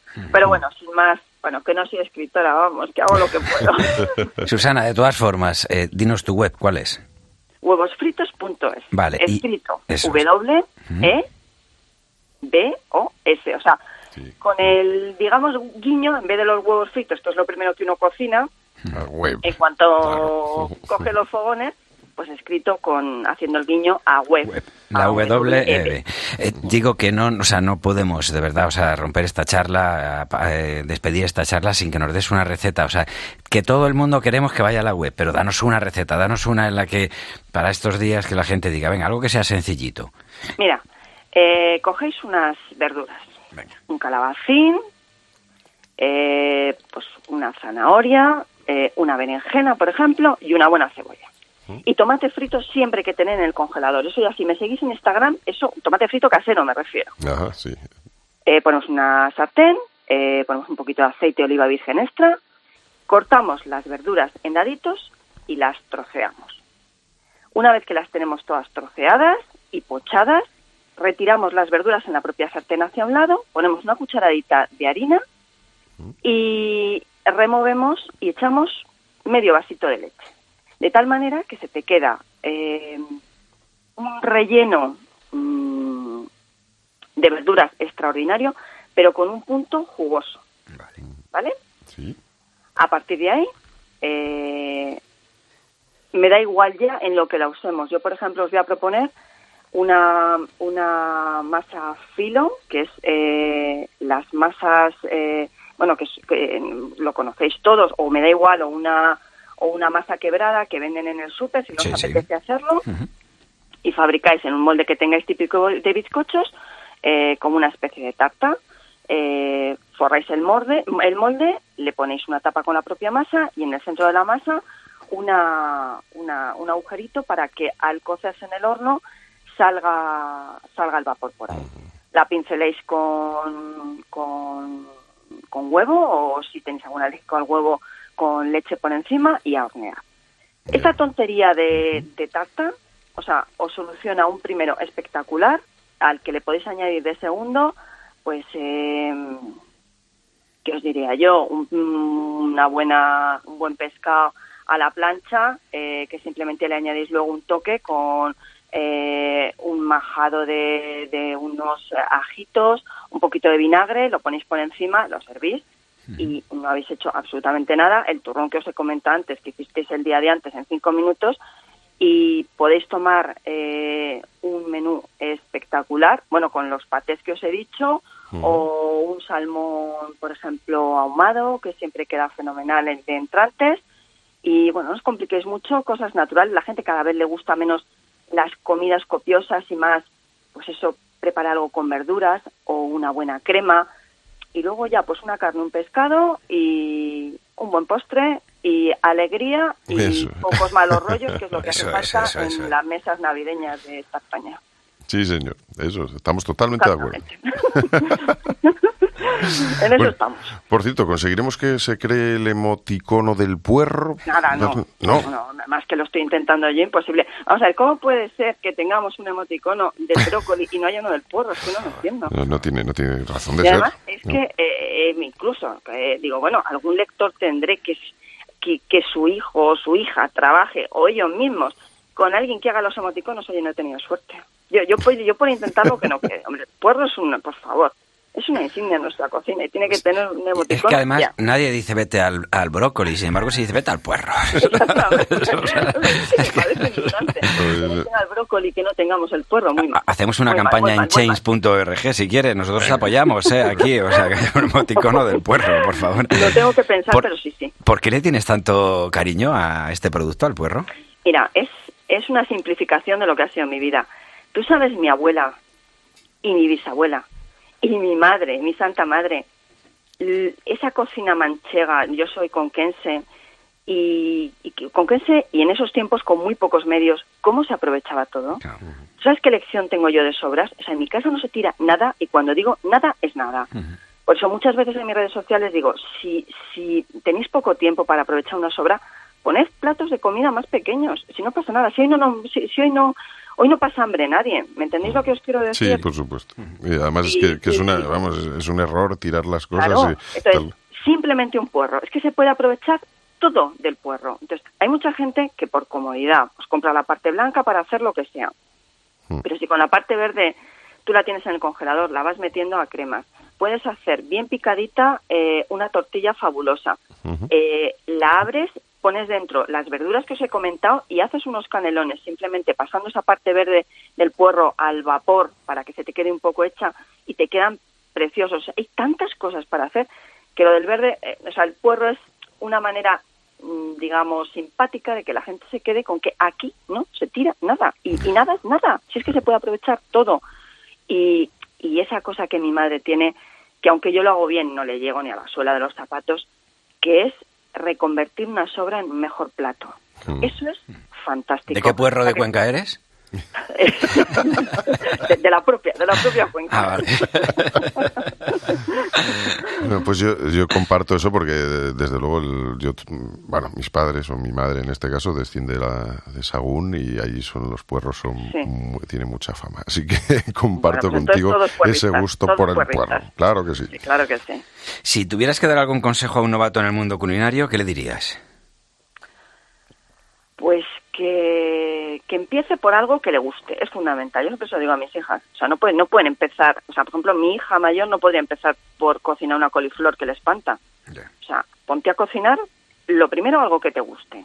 Una vez que tengas, que, que veas que se te da bien, que porque sabes qué defecto vivir era un poco, vamos todo un poco rápido en redes sociales. Igual no lees bien una receta, te sale mal, te desanima, no. O sea, una receta que nos guste, de algo que nos guste, nos la imprimimos, nos repasamos que tenemos nuestros ingredientes y luego es tan sencillo como leer. O sea, leer, seguir las instrucciones. En cuanto veas que tienes éxito con tu primera receta y que te la has zampado y que te está bien buena, lo siguiente viene solo. Otro día harás algo que te recuerde a cuando estabas en casa de tu madre. Oye, pues mi madre hacía estos filetitos en salsa, a ver si encuentro la receta, si luego se la pido a ella. Aunque pedir la receta a las madres tiene su tela, porque mucho- claro, es lo que te vaya pidiendo. Eso, sí, sí, eso lo hablamos, eso lo hablamos Eso es- muchas veces. Pues hija, lo que lo que pide el plato. ¿Cuánto le has claro. echado de sal? Eso. Lo que me ha pedido. Lo que vaya pidiendo. Que eso, que eso es lo que a mí me ha costado de la cocina manchega sacársela a mi madre, Ya. Porque era imposible, porque mi madre medidas nunca, jamás, jamás, nunca. Sí, yo, yo ya en Claro. algunos platos le tengo le tengo pillado el, el este. Cuando son El guisos punto. les tengo cuando son guisos así un poco largos y no lo Sí. haces a la olla express, sino que lo haces Sí. en plan pues tradicional y despacito, Sí. siempre me va pidiendo que me tome una cañita mientras que lo hago, ¿sabes? O sea que- Qué morro, sí, también morro hace de vez en cuando. por, Ay, cierto, bueno. por cierto, Susana, esto de, de lo que estabas comentando de las recetas, ¿no crees que da un poco de pereza a la gente que empieza a cocinar? Eso de, de libros que se titulan algo así como 200.008 recetas. Entonces, claro, lo, lo mejor es empezar por libros de, de- de pocas recetas, cosas ricas y... ¿Sabes qué pasa? Que yo creo que la gente que empieza ahora, eh, y fíjate que te estoy diciendo que yo soy lectora de libros compulsiva, pero hay una cosa que les encanta, por ejemplo, a mis hijas es el YouTube. Ah, Los claro, vídeos sí, sí, sí. es una cosa rápida, tienen vídeos fantásticos de tres, uy, de tres, de- te iba a decir, de un minuto, en el que pum, pam, pim, ellas lo ven rápido, es visual, y mira que ya te digo que yo soy de las que machacón, que un buen libro de cocina hay que tenerlo, porque un día, o sea, es, es como las redes sociales frente a los blogs, o sea, yo soy de las que pienso que los blogs no van a morir, o sea, en mi blog hay aproximadamente 1.300 recetas que son como, digamos, la fuente de la que me nutro. Eh, las redes sociales están muy bien, pero son inmediatas y rápidas. Pues a ellas, a mis hijas les digo lo mismo. Digo, está fenomenal que veis vídeos, que veis lo que sea, pero hay que tener un buen fundamento, una buena libreta, hablar con tu madre y con tu abuela y decirle, eh, eh, abuela, que esa, esa, esas croquetas que me hacías, ¿me puedes decir cómo pelearte con la abuela porque te dice que lo que vaya pidiendo? Eso no lo podemos perder. No es imposible. Desde luego. Y de eso me voy a ocupar yo, vamos. Muy bien. Pues Susana Pérez, eh, que muchísimas gracias por habernos acompañado. Feliz Navidad. Lo mismo, Y que paséis que unos días fantásticos. Estaremos en, en contacto y sobre todo a todo el mundo animarle a que se meta en, en la web de Huevos Fritos y que aprenda como nosotros hacemos. Porque nosotros decimos que aquí en Oído Cocina lo que somos es unos cocinillas. Por cierto, ¿tú cuando oyes Oído Cocina en algún sitio, qué es lo que te sugiere? Ay, a mí me sugiere, eh, me sugiere, fíjate, a un plato de calamares, que, que es lo que más me puede gustar del mundo. ¿No te suena a ti? O sea, plato de calamares, oído cocina, me suena a, a, me suena a cosa rica, a cocina, a cocina donde hay alguien detrás eh, cocinando, a no precocinados, me suena bien, me suena a calor, me suena a gustillo, me suena a gustillo, sí, sí, sí. Oye, Susana, para terminar, ¿nos puedes decir cuál es, eh, si tienes un plato favorito? No lo sé, ¿cuál sería? Sí, sí, claro que sí, tengo un plato favorito que me entusiasma. Y es que si no os hablo del morteruelo de mi tierra, me da un Hombre, hombre. claro que sí. Pues venga, Es ¿cómo se hace? Para, para vuestros, para vuestros oyentes que no lo conozcan, es un pat- una especie de paté de caza, pero caliente. Y además en mi casa se hace todos los años una vez, con, bueno, pues eh, nos reunimos mi tío, mi madre y yo, y es un momento muy especial, es, un poco laborioso, bueno, pues que tienes que cocer primero la caza, luego desmenuzarla, trocearla, y es un momento en el que las especias vuelan, por, pues ese aroma en la cocina, donde recordamos cuando lo hacía mi abuela y mi bisabuela, en un cuenca frío en invierno, eh, y es un momento muy especial. Luego, claro, lo envasamos, muchas veces lo congelamos y lo disfrutamos unos meses eh, o lo regalamos, o, y es el momento muy especial en el que todos reunidos alrededor de un morteruelo con un buen pan caliente, una copita de vino, ¡jo! Me emociono, fíjate, me emociona. Nos, verdad, nos me has emocionado a nosotros, o sea que mira. Susana Pérez, que muchísimas gracias por habernos acompañado. Un beso muy grande. Un abrazo grande para todos. Feliz Navidad.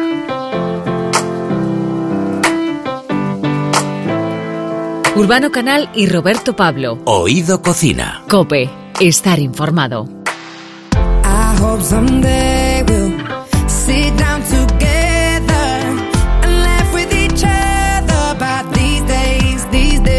En Navidad uno de los grandes problemas es que uno no sabe qué poner para sorprender a la familia o amigos en las comidas, cenas.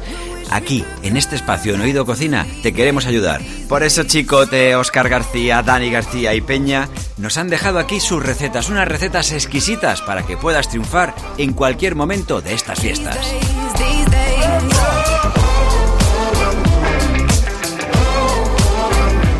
Alberto Chicote, bienvenido.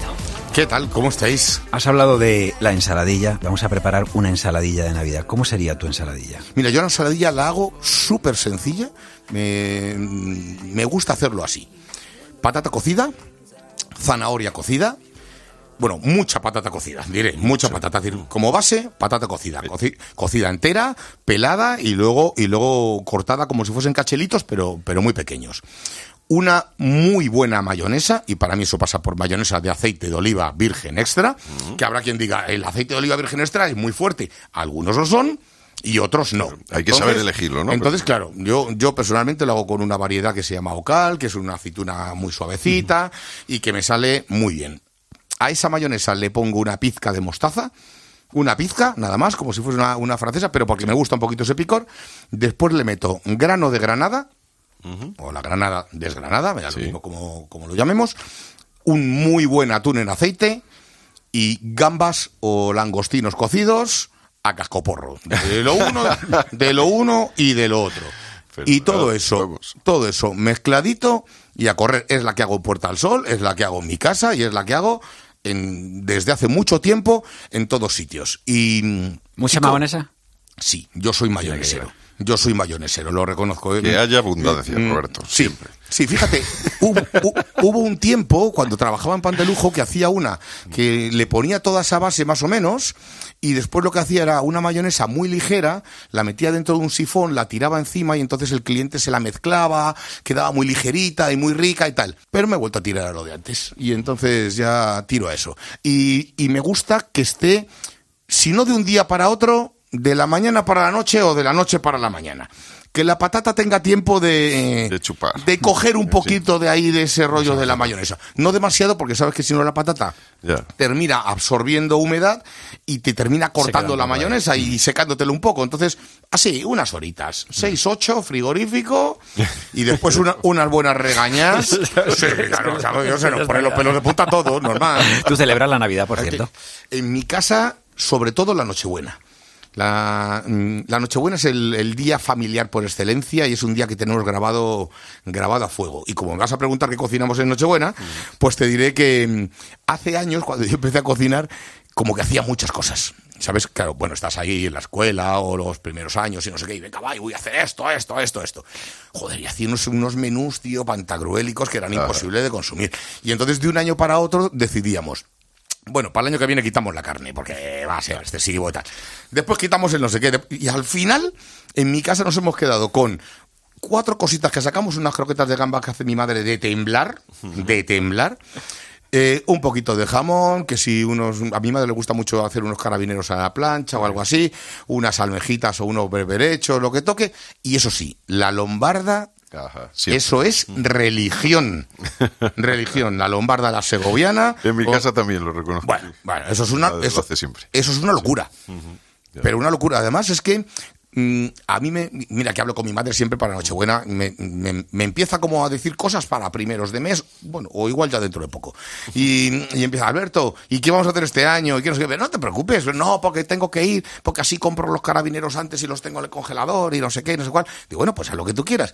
Y, pero ella lo suele tener todo preparado. Pero lo que no quiero que tenga nunca preparado es la lombarda. La lombarda. La tiene cocida, eso sí, para quitarnos un poco el marrón. Y cuando, cuando yo llego por la tarde y mi hermano también tal, lo de ponernos, ya ves tú que lo que tiene la lombarda es lo que no lleva nada de faena. Pero nos encanta ponernos uno con el mortero, el otro a, picar el ajito, el otro. Chicos, no sé, son esas cosas que las tienen metidas en el corazón y que. Sí, y- que sí, y tradición. Y que, tienen que seguir estando así, sí. El sentimiento, que es tan importante en Sí, la cocina. sí, sí, y desde que- luego. y la memoria. Desde luego. Y luego está lo de este año quedado mejor que el pasado. o no, o no. No, Estamos eh, hablando con Óscar García del restaurante Baluarte y estamos hablando de que diciembre es la época de la trufa, es la época de también de las setas. Eh, haznos un- una receta para Navidad. Una receta para Navidad, bueno, pues un, un cap- un pollo, un capón, un pollo de corral, un porque te digo, pues al final un poco las tradiciones de aquí de la zona, con unos buenos boletos que hemos podido conservar, estos y que los hemos podido tener en el congelador, pues acaso ya se acerca el frío y no los hay, pues hacer una manera tradicional en pepitoria con muchas verduras y dejarlo cocer y mojarlo con un poquito de caldo de ave y eh, en la última media hora añadirle unos, unos hongos cortados en, en dados o en, en trozo y nada, y con, con simplemente eh, eso ya estás conseguido, ya le has dado la vuelta al plato y aportas pues ese sabor tan especial que tienen las setas. Oscar. Y si hay trufa, pues perfectamente también, aunque le lleven los hongos, a la hora de servir, rayarle un poquito por encima, un poquito de aceite encima de la trufa para, para hidratarla un poquito más y sería un plato perfecto que lo puede hacer todo el mundo. Vale. Eh, Te iba a preguntar que es verdad, fíjate, la- siempre decimos que la cocina son muchas cosas, ingredientes, son, pero también son tiempos. los- El tiempo es un ingrediente más en la cocina, es fundamental. Las setas requieren, mm, el- vamos a ponerle en su mayoría, ¿no? Ya me imagino que como hemos dicho, cada una tiene un trato, pero requieren de mucho guiso, mucho cocimiento, mucho, estar mucho en el fuego o más bien poquito. Eh, no, la, la verdad es que más bien poquito la mayoría. Yo que a lo mejor es el- los, los níscalos, los, el rollo son los, los más duros y requieren algo más, pero muy, muy poco tiempo. Yo al final cuando hago muchas, muchas, por ejemplo, hongos, pues nunca las paso de 70 grados, las meto a lo mejor al horno, porque hago de muchas maneras. Las meto al horno durante 15 minutos a unos 70 grados. Son muy delicadas, son muy sutiles. Yo creo, creo que eso, que al final hay que, hay que someterlas a altas temperaturas ni abrazarlos tampoco demasiado las sartenes o, las planchas, ¿no? Sí que es verdad que un buen boletus eh, lo puedes lo puedes marcar pues como si fuera una carne, hacer el mayap en la plancha, pero siempre contándolo un poquito más gordo porque pues prácticamente para el interior conserve esos aromas y, y, bueno, y al final no se quemen, ¿no? ¿Y con qué suelen maridar bien? Bueno, los boletos se maridan bien con todo. Cuando funcionan, son tan sutiles y son tan finos que funcionan muy bien, pero bueno, desde carnes a pescados, desde, bueno, con, lógicamente, como decíamos antes, con al final con, con, con la grasa, con, con los huevos, funcionan fenomenal. Se puede incluso a alguna seta añadirle alguna mantequilla. Yo antes no lo hacía, pero ahora estamos haciendo también cosas con mantequilla mantequillas y funcionan perfectamente con cualquier tipo de verduras. La verdad es que, bueno, funciona bastante bien con casi todo. Y como... No añadirle demasiados. Es verdad que tampoco el tema del jamón, el tema del que me decís antes, de la panceta y demás, les aportan porque muchas veces también pueden resultar un poquito sosas al final si no las hemos tratado bien, ¿no? Entonces se pone este tipo de cosas para, para realzar un poquito el sabor. Pero siempre con bastante sutileza, ¿no? Si quieres hacer unos, unos hongos salteados, pues los salteas un poquito y al final le puedes meter un poquito de jamón ibérico al final, casi, casi sin calentarlo, ¿no? Que sea un Ajá. poquito con la guarnición, pero tampoco añadírselo a esos hongos porque al final también eh, crean, eh, bueno, pues eh, ácido, o sea, vamos, pueden llegar a amargar y ahí pueden llegar a, a comerse el sabor de, de los- de las setas. de la seta. Y para acompañarlo, pues un buen vino tinto, supongo, ¿no? Un buen, buen tinto perfecto. buen, tin- buen tinto de aquí de Soria, de la zona de Altauta, que estamos haciendo unos vinos muy, muy interesantes en la ribera. Dicen algunos que de los mejores ahora que se están haciendo en ribera. Y bueno, pues la verdad es que les funciona muy bien. ¿no? Y un vino blanco también para un carpacho de boletos que te lo haces, te lo laminas cuando coges un buen carpacho casi con la sal y aceite. Ya tienes un plato, lo cortas laminado fino, un poquito de sal, como te decía, gorda y un poquito de aceite. Y un vino blanco, pues este sería también perfecto, ¿no? Qué hambre me está entrando. No, un buen regalo para estas navidades es pasarse por, por Baluarte, el restaurante de Oscar García de Soria. y Yo os vamos. animo, eh, somos de cocina de temporada, eh, hacemos una cocina muy sincera, estamos en nuestro mejor momento y aquí yo creo que es donde podríais entender un poquito mejor lo que, lo que os he contado. Pitufos no has visto nunca, ¿no? Cogiendo setas. Pitufos no, sí, algunos pequeños sí, pero pitufos de no. Ni, ni a David el Nomo. Ni a David el Nomo. Oscar García, del me, acuerdo que primer, me acuerdo que el primer cartel que hicimos de las jornadas de los hongos, que fue todo muy rápido, que todo eso lo inventé en, en dos días, eh, había un pitufo debajo de, de-. Pues yo a mis hijos, ya te digo, si me los llevo cuando hacemos alguna escapadilla al campo así en esta época, siempre les digo, "Y hay que estar mirando bien, digo, más que a, las, a ellos para que no coja la seta porque la pueden destrozar más que coger. Siempre digo, vosotros miráis, me decido dónde está, digo, por si hay algún pitufo, un pitufo debajo, digo, así lo cogemos. Y todos están ahí, vamos, emocionados. Que Oscar García, del restaurante Baluarte, en Soria, muchísimas gracias por habernos atendido. Nada, gracias a vosotros. Un abrazo. Venga, que vaya bien. Peña, bienvenido a Oído Cocina, ¿cómo estás? Pues muchas gracias de estar aquí con vosotros. Navidad. Eh, Navidad. ¿Tú la celebras? Sí, además soy muy familiar. Soy muy familiar. Quizás la Navidad, no la- tanto la Nochevieja, la Nochevieja es, bueno, pues bueno, menos, menos familiar, pero la Navidad muy familiar. ¿Cocinas? Te, te digo la verdad, no. En Bueno. mi casa cocinan las mujeres, eh, todas mis tías, mis madres se ponen ahí al lío y eh, bueno, los hombres nosotros salimos a hacer como que estamos haciendo algo, metemos el lechazo en el horno, tenemos un horno de adobe, Ajá. lo metemos ahí y nos tomamos una copita de vino y nos ponemos al día, la ¿Dó- familia. ¿Dónde es esto? ¿En qué- Esto es eh, en una casita que tenemos eh, familiar en cerquita de Traspinedo y ahí es vale. donde, donde celebramos. Esto es un pueblo de Valladolid. Es lo que hacemos, meter el, meter el lechazo, que es el... el Lechazo es el aperitivo, ¿no? Y luego... Y luego viene el resto. Luego lo que venga. Pero las mujeres son las que se dedican a hacer un poquito, pues eso, los aperitivitos del principio y demás, y ellas son las que están en la cocina. ¿Y una receta para estas navidades? Una receta para estas navidades. Eh, bueno, eh, a mí me gusta mucho innovar un poco los, eh, los aperitivitos y hacer algo, algo diferente, ¿no? Algo muy sencillo, venga, os digo. Vamos a hacer unos bombones de pan con tomate y jamón. Ajá, perfecto. Muy fácil. Vamos a coger la miga de pan y en, en Valladolid tenemos muy buen pan. Sí. Solo la miga. Vamos a, a meter la miga, vamos a Pan meter... candeal, por ejemplo. Pan Ah, candeal, venga, exacto. vale. Ese, ese es el bueno. Y vamos a coger la miga, vamos a echar mm, pues como medio vaso de una batidora de miga de pan. Vamos a poner eh, un cuartito de diente de ajo, no demasiado. Y vamos a meter dos tomates, sin piel. Todo eso lo vamos a triturar y vamos a ir añadiendo un poquito de aceite de oliva. Ajá. Rectificamos de sal y nos va a quedar una pasta, ¿vale? Pues eh, tipo como la de las croquetas. Vale. Eso, vamos a hacer unas bolitas y las vamos a meter en el congelador. Cuando esté congelado, vamos a coger el jamón, bien finito cortado, y vamos a envolver esos, eh, esas pequeñas pelotitas que hemos hecho y las vamos a ir poniendo, pues, muy cookie en un plato, ¿vale? Para que, para que oye, vean que nos lo hemos currado. Sí. Y vamos a dejarlo que se descongele. Se va a descongelar muy rápido porque no deja de ser miga de pan eh, congelada. Y nada, pues ahí tenéis unos pequeños bomboncitos de eh, jamón con tomate, que bueno, si luego le queréis dar una pincelada con aceite de oliva al final, queda Voy a probar este año para, perfecto. para las uvas. En vez de uvas... Oye, pues es un reto, ¿eh? Y luego a decir Pamplona cuando termines. ¿Tenía pipo? No, tenía jamón. De los aperitivos, así que hablabas, o sea, el lechazo es el plato, me imagino. Sí, la estrella. La estrella. ¿Y de los aperitivos que preparar antes? Eh, ¿qué, qué soléis tener? Pues bueno, normalmente marisco, langostinos y estas cosas siempre hay, ¿no? no, no es, es que es que el menú no varía mucho. Eh, y me gusta mucho, por ejemplo, el changurro. Me gusta mucho. rico. También, también, también. Oye, pues eh, es que es un poco, eh, como somos de Valladolid, pues eso sí, el lechazo no falta nunca en estos casos y el marisco también. Es que somos clásicos, pero Muy ¿para, clásicos, qué, sí. ¿para qué cambiar? Marisco del pisuerga, ¿no? Pisuerga. Marisco del Pisuerga, yo- tenemos un plato así que se llamaba sibaritas y eran cangrejos. Cangrejos del Pero me decían, no, pero se han cogido en Valladolid. Digo, no, no, en el norte de Palencia, digo que ahí viene Ahí el viene. río. Sí, porque ahí en el, en el Pisuerga lo que Aprovechas los restos, o sea, restos, digo, son comidas tan abundantes, cenas tan abundantes que siempre queda para el resto de días. ¿Aprovechas esos restos? Sí, sí, y debe, deben de aprovecharse. O sea, eh, el que diga que no, está haciendo, está cometiendo un pecado. Te tiras una semana luego comiendo los restos de, de la comida de Navidad.